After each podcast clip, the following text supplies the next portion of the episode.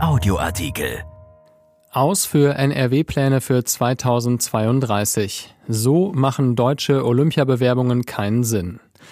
Der Deutsche Olympische Sportbund erklärt weitere Bemühungen um Sommerspiele 2032 in NRW für unmöglich. Damit bestätigt er, olympische Bewerbungsprozesse sind in Deutschland längst ein Trauerspiel. Es braucht ein gänzlich neues Miteinander, sonst ist die Ausrichteridee in Deutschland tot. Von Stefan Klüttermann.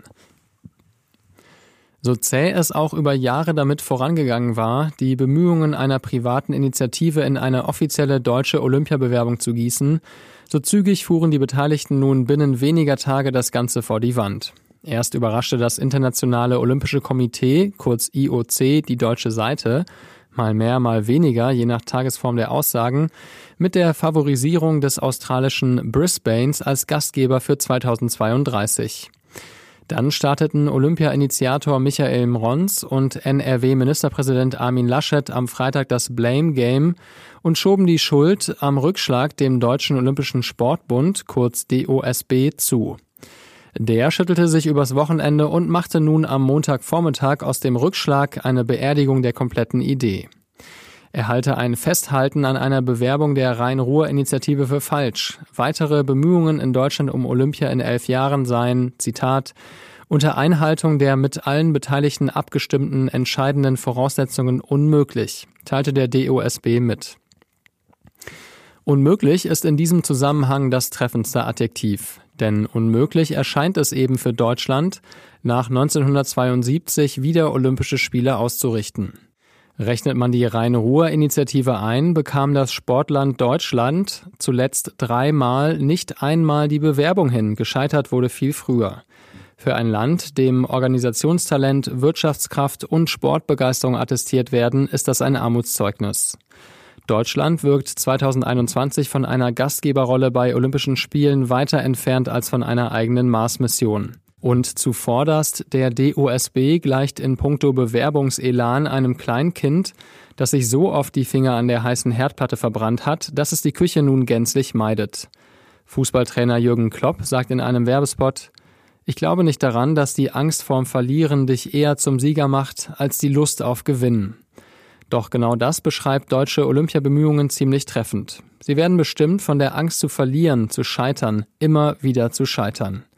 Die Hintertür raus aus den Bemühungen ist über die Jahre zum Hauptportal geworden. Das Schlimmste wäre, wenn man jetzt den Kopf in den Sand stecken würde. Ich sehe das nicht als ein Aus für jegliche Olympiabewerbungen aus Deutschland, sagte Claudia Bokel am Freitag auf Anfrage unserer Redaktion. Die Präsidentin des Deutschen Fechterbundes war jahrelang Mitglied der IOC-Exekutive, kennt den olympischen Kosmos also gut. Auch Michael Vesper, ehemaliger Vorstandsvorsitzender des DOSB und als NRW-Sportminister mitverantwortlich für die letztlich erfolglose Bewerbung Düsseldorfs um die Spiele 2012, warnt vor Fatalismus.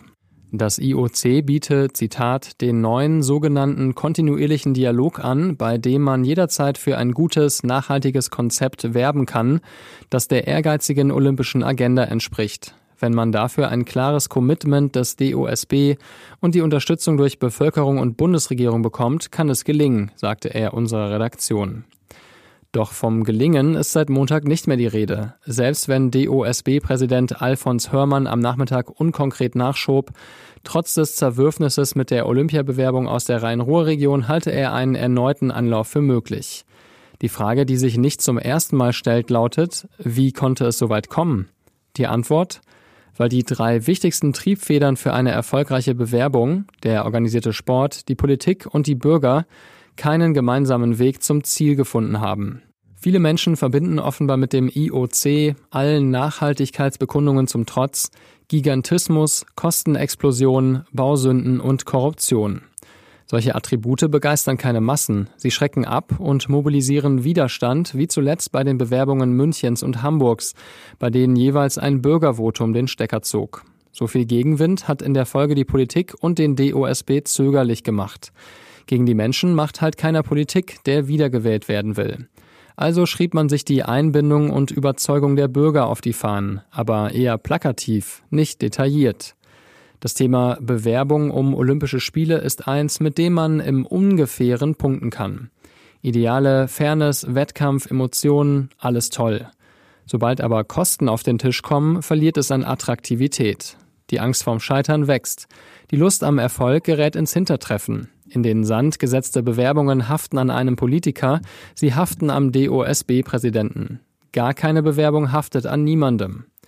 Was es braucht, um Olympia in diesem Land wiederzubeleben, ist ein selbstbewusstes Konzept, das die Bürger einbindet und dem IOC die Zukunft der Spiele vor Augen führt. Es braucht einen mutigen DOSB, der Hintertüren zumauert. Und es braucht eine Politik, deren Unterstützung sich schneller von Fensterreden in konkrete Unterstützung wandelt.